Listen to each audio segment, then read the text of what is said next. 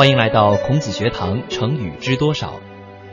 中国人对于家呢有着很深厚的感情，这从对家的称呼就可以看出来。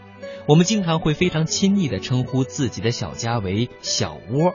这个小窝啊，也许不大，也许装饰简单，但是因为有了亲人的存在，绝对是暖意浓浓的。而且最重要的是，有什么能比在家里更舒适、更自在呢？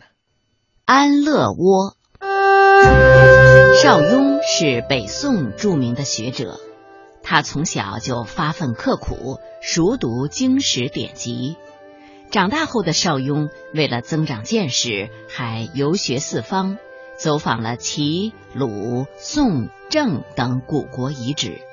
当时有一个名叫李廷芝的高人，见邵雍好学不倦，就传授了他河图、洛书。伏羲八卦等易学典籍，邵雍凭着自己聪颖才智，将书中奥秘融会贯通，终于成为一代易学大师。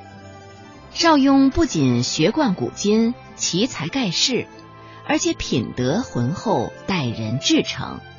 但他的名字在后世却并不被很多人知晓，这是为什么呢？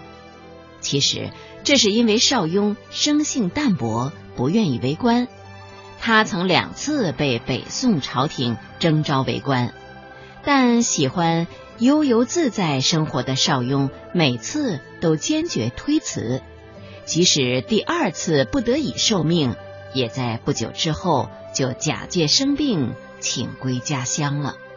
中年后，邵雍便隐居在家乡洛阳，著书教学。当时的名流学士。如富弼、司马光等人都很敬重他，还集资为他修建了一所宅院。邵雍在宅院房屋前后插上三五棵柳树，种上一些普通的花草。他一边读书做学问，一边种庄稼自食其力。兴趣来了的时候，邵雍还会拿上一壶酒，对月当歌，吟诗作赋。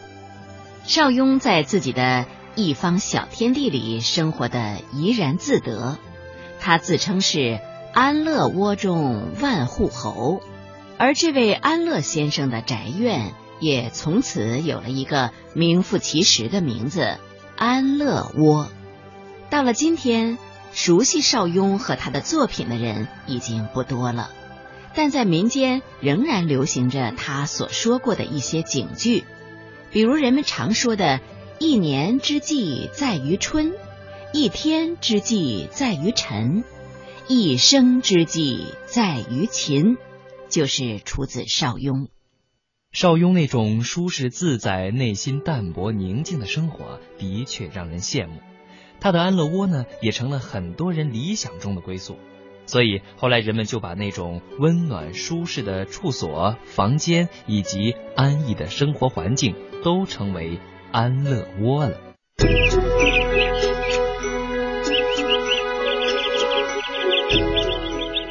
眠不觉晓，处处闻啼鸟。夜来风雨声。成语知多少？成语知多少？让我们一起欢度快乐的成语时光。花架子，花架子就是花里胡哨的木头架子。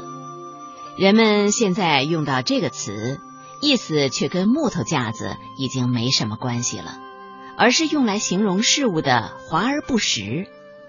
到底“花架子”这个词是怎么来的呢？他和中国历史上著名的纺织家黄道婆还有着一段渊源。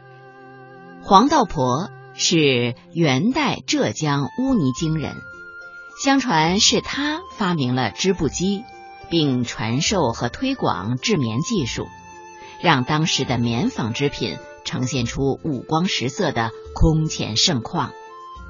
当时有个姓李的秀才，屡次参加科举考试。都落败了，于是这位李秀才流浪到浙江某地，找了一份私塾教师的工作来谋生。当地人听说这位秀才是来自黄道婆的家乡，都纷纷向他请教纺织技术。李秀才自视甚高，对织布这种下层人们的劳作不屑一顾，但其实他自己对织布技艺也是一窍不通。但看到村民们送来各种礼物，李秀才就想随便糊弄一下村民，好从中捞些好处。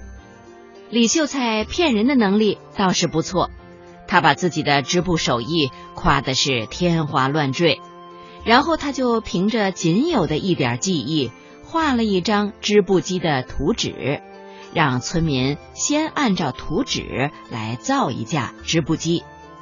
一位手艺精湛的木匠按图纸做了一架织布机，这台织布机十分精巧，一个大架子。套着几个小架子，与真的织布机还倒真有几分相似。不过，当李秀才坐在这个木架子前，装模作样的织起布来，结果却是手忙脚乱了好半天，连半寸布也没有织出来。村民们翘首以盼的织布机，原来却只是一个毫无用处的花里胡哨的木头架子。后来。人们把所有看上去很美却毫无实际价值的东西就称为花架子，而像李秀才那样摆花架子，也就被人们用来讽刺那种像模像样却起不到真正作用的噱头行为。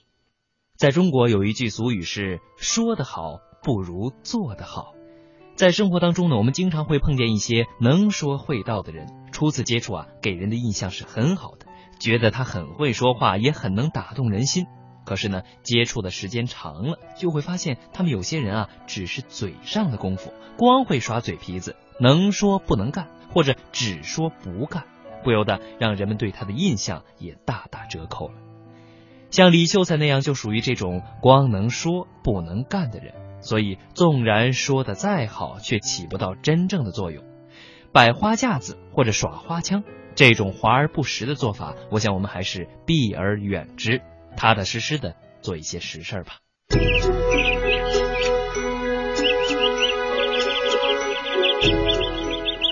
眠不觉晓，处处闻啼鸟，夜来风雨声。成语知多少？成语知多少？让我们一起欢度快乐的成语时光。溜须。北宋真宗时啊，有一个名叫丁谓的大奸臣，最善于阿谀奉承那些权贵之人。因为丁谓善于察言观色，他在官场混的是如鱼得水，官职也是越来越高。最后呢，竟然当上了参政之事，也就是国家的副宰相，只比宰相寇准呢低了一点点儿。由于寇准刚正不阿，又是宋真宗最信赖的重臣，丁谓呢生怕自己做了那些坏事被寇准上奏给皇上。虽然心里恨得痒痒，但丁谓也对寇准是畏惧三分。平时见到寇大人，总是装出一副毕恭毕敬的样子，而且呢，他还千方百计的想讨好寇准，制造一些机会接近寇准，希望呢能够拉近两个人的关系。有一次，丁谓与寇准在一起吃饭，看到寇大人的胡须上沾了一颗饭粒儿。丁谓呢，便赶忙上前为寇大人溜须佛事，还连忙称赞寇大人的胡须长得漂亮。寇准呢，早就看出丁谓动机不纯，看到丁谓奴颜媚骨的样子，心中是极为厌恶。寇准实在不能忍受了，便揶揄丁谓说：“啊，参政是国家的重臣，难道还有为长官佛须的宰相吗？”一句话羞得丁谓是面红耳赤，无言以对。此事一经传出啊，人们便称丁谓为溜须宰相。溜须一词呢，也便用来讥讽那些献媚奉承的行为，从此呢流传开来。溜须这个词语呢，我们现在经常把它跟拍马连在一起使用。溜须拍马就是泛指那些迎合、奉承、谄媚的丑恶现象。那我们刚才听了溜须的故事，拍马有什么故事呢？有，其实呢，拍马这个词是出自于中国的西北地区。在古代，西北地区的畜牧业很发达，人们都以养有几匹好马而自豪。而判断马匹好坏，看看它们的屁股就知道了。怎么看呢？那些屁股光滑龙圆的马就是好马。哎，这古时路人相遇啊，如果发现对方骑着一匹好马，往往是会下马欣赏，而且情不自禁的拍着那龙源的马屁股称赞：“好马，好马呀！”不过这话在这儿并没有讨好和献媚的意思。只是到了后来，一些喜欢趋炎附势的小人见到了有钱有势的人，虽然骑着是一匹并不出众的马，但是为了讨好和巴结主人，也要拍着马屁股奉承一番：“好马，好马呀！”就这样，“拍马”这个词儿呢，被演化成了一个贬义词，流传了下来。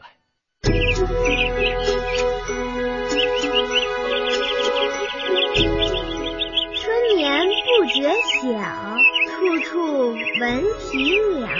夜来风雨声。成语知多少？成语知多少？让我们一起欢度快乐的成语时光。草字出了格，神仙认不得。张旭是唐代著名的书法家。他以草书闻名，史称草圣。据说呀，张旭为人洒脱不羁，他经常喝得大醉，然后落笔成书，甚至呢以头发蘸墨来书写，所以啊，人们又称他为张颠。张旭的书法深得东晋大书法家王羲之和王献之父子的精髓，又自创新意，创造出潇洒磊落、变幻莫测、惊世骇俗的狂草。不过，张旭的书法之路啊，也是循序渐进的。他从小就与书法打交道，在家练习楷书和隶书，不论是临摹还是仿写，都非常认真。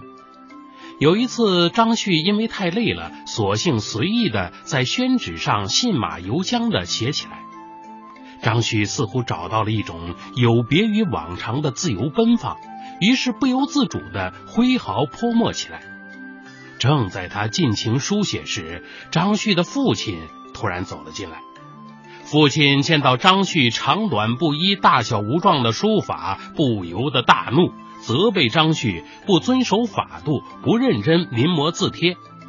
小张旭却有着自己的主意，他对父亲说：“临摹再怎么好呢，也只是临摹，不能超越古人。”但如果随心所欲的书写，不仅可以另辟蹊径，还能让自己内心畅快。可是张旭的父亲却说呀：“你这些鬼画符的字，连神仙都认不得，还谈什么好与不好呢？”但是张旭还是偷偷坚持练习自己那随心所欲的草书，最后啊，终于成了一代书法大家。尤其是他的草书，如骏马奔驰，悠忽千里；如云烟缭绕，变幻多姿，开创了独具盛唐气象的书法风格。张旭的草书呢，被他的父亲认为是太潦草不规整，无法辨认，还说成是草字出了格，神仙也认不得。不过，这种龙飞凤舞的草书却最终让张旭名闻天下。传说呢，张旭曾经观看公孙大娘舞剑，他从那些剑术招式当中悟出了书法的笔画特点，逐渐的发展成了自成一派的张旭草书。唐代文学家韩愈呢，曾经称赞张旭的书法是观于物，见山水崖谷。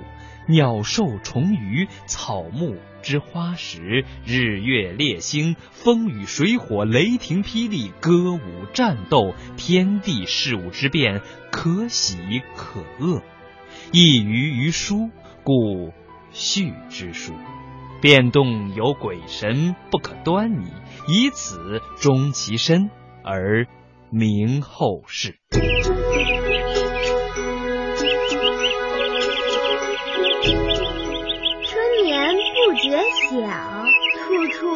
闻啼鸟，夜来风雨声。成语知多少？成语知多少？让我们一起欢度快乐的成语时光。吕端大事不糊涂。吕端是北宋初年的大臣，他为人宽厚大度，不拘小节，处事谨慎，为官清正廉明。宋太宗对他非常欣赏，想任命吕端为宰相。可是有人反对说啊，吕端为人糊涂。宋太宗却说呢，吕端虽然偶尔糊涂。但那只是在一些无关紧要的小事上，在大事上他却不糊涂啊！在宋太宗的坚持下，吕端成为了宰相。为什么宋太宗会说吕端大事不糊涂呢？从下面的故事里啊，我们就可见一斑了。当时宋太宗封党项族的首领李继捧为张德军节度使。并把李氏家族呢迁到东京开封。李继捧的族弟李继迁不愿意迁往开封，率领人马逃到夏州以北的地区进行反抗。北宋调集兵马镇压李继迁，宋军所到之处，焚烧炉帐，劫掠财物，强迫党项人内迁，引起了更激烈的反抗。党项人聚集到李继迁周围，奉他为首领，与北宋政权对立。后来啊，宋军打败了李继迁的军队，李继迁逃走，他的母亲与妻子却被宋军俘获。宋太宗想杀掉李继迁的母亲，以解心头之恨，但还是决定呢，先与宰相寇准商量一下，以求稳妥。于是，太宗单独召见寇准，向他询问如何处理这件事。正好呢，被吕端碰到了。吕端拉住寇准，问他：“皇上找他商议何事啊？”寇准支支吾吾解释说：“啊，呃，只是商议边境上的小事。”吕端说：“呀，边境上的小事我不必全知道，但边关之事往往是关系重大的事。”若事关军国大计，我身为宰相就应该知道。寇准于是便把俘获李继迁母亲的事儿告诉了吕端。吕端忙问：“皇上准备如何处理这件事呢？”寇准告诉吕端：“皇上打算把李继迁的母亲杀了，惩戒叛逆者。”吕端觉得这种做法十分不妥，便马上求见宋太宗。吕端对太宗说：“啊，从前楚汉相争，项羽抓住刘邦的父亲，便想把他煮了，以此威胁刘邦。刘邦与项羽是结义兄弟，刘邦因此说：‘我父亲就是你父亲，你父亲就是我父亲。你把你父亲炖好以后，希望呢能分一碗肉汤给我喝。’弄得项羽是毫无办法。”那些干大事业的人都不会顾念他们的亲人，何况像李继迁这种叛逆之人呢？陛下现在把他的母亲杀了，明天就能抓到李继迁了吗？杀了他的母亲，只能图结仇怨，他的反叛之心会更加坚决。宋太宗听了这一番话，便问吕端如何处置此事。吕端说呀。最好呢，将李继迁的母亲安置在延州，好好的看护起来，让李继迁知道我们善待他的母亲。这样一来啊，可诱使他来投降。即使李继迁不来投降，也能让他始终牵挂他的母亲，让他知道他母亲的生死全掌握在我们手中。最起码呢，也是一种挟制。太宗认为吕端十分有道理，于是呢采纳了他的建议。后来李继迁的母亲在延州病死，李继迁不久也兵败而亡。李继迁的儿子继任党项族首领，他对宋朝采取了和好的政策。而宋朝能赢得这种局面，也是得益于吕端当初的建议。后人有一句诗说。诸葛一生为谨慎，吕端大事不糊涂。吕端大事不糊涂呢，也被用来比喻办事坚持原则，也指呢在大是大非面前保持清醒的头脑。根据史书记载，这个吕端啊，举止端庄，得到嘉奖呢未见其喜，受挫折也未见其惧，喜怒不形于色。而且呢，他气量豁达，为人处事上多采取宽厚的态度，这才反倒被世人视为糊涂。据说呢，吕端轻财好施，不恤私产，不问家事。他历任州府，高居相位多年，而三个儿子呢，却生活的非常贫困，甚至为了生计把住宅都典当出去了。在三年清知府，十万雪花银的封建社会，您想想，他这样轻慎节守，确实糊涂的可以啊。但是我想，正是吕端在个人荣辱乔迁、利害得失、所谓小事上的糊涂，才能在关乎国家兴衰成败的大事上做到了不糊涂。好了，今天的孔子学堂成语知多少到这里就要结束了，我们明天再见。